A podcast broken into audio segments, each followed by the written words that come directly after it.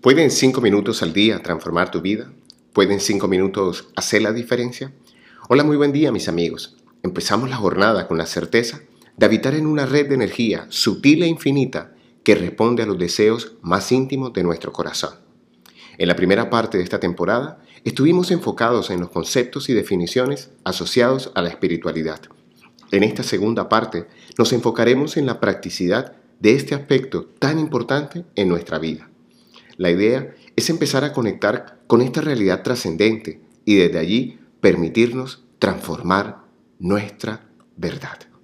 La palabra del día de hoy es quizás la que más recientemente he descubierto en términos de espiritualidad, el campo, esa red de energía que nos rodea y desde donde forjamos nuestra realidad.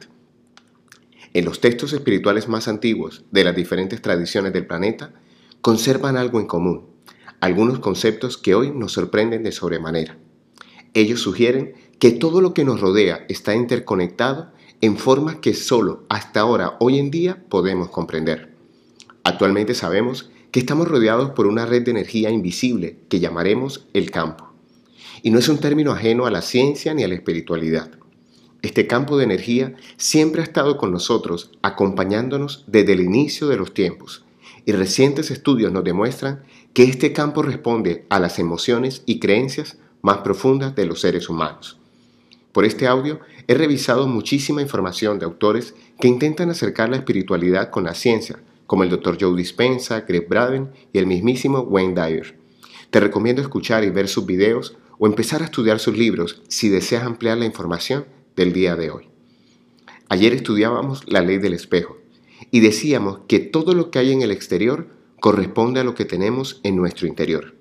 Pero quedaría la pregunta de entender en dónde se hace el proceso de reflexión de esta realidad. Y la respuesta es la palabra del día de hoy, el campo. Los avances de la ciencia no dejan de sorprendernos, pero más aún que los textos espirituales de la antigüedad ya hubiesen intuido la presencia del mismo sin más argumentos que el intelecto. La teoría cuántica nos dice que en el mundo real todo es campo. Se usa esta teoría para analizar y entender la realidad de las partículas subatómicas o las partículas que no podemos ver a simple vista.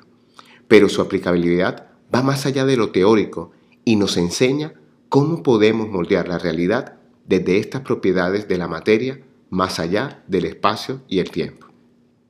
Y las claves para acceder a su funcionalidad ya la hemos venido estudiando en estos audios. Espíritu, no olvides, en diferentes idiomas y dialectos proviene de hálito o respiración. Y allí tenemos una primera clave para permitirnos percibir el campo, a través de la respiración consciente. El segundo elemento para acceder a esta fuerza está en el silencio, y cuando armonizamos respiración y silencio, podemos experimentar la energía infinita del universo, y desde allí comprobar la neutralidad del cosmos que nos rodea.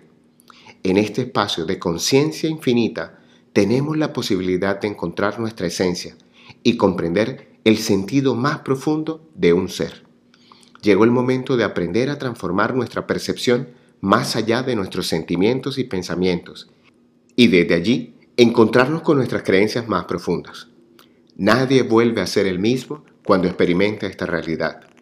Hace más de 20 años practico la meditación y la oración como parte de mi cotidianidad y desde ese espacio de conciencia he llenado mi vida de amor y gratitud, los sentimientos más profundos de la verdadera espiritualidad. Busca un lugar que te permita sentarte cómodamente y cerrar tus ojos. Por hoy, solo presta atención a tu respiración. Cada momento se hace más tranquila, pausada y consciente. Empieza con periodos cortos de tiempo y en la medida que avanzas encontrarás que se hace mucho más fácil acceder a esa sensación de ser uno con el universo y allí empieza tu dominio espiritual.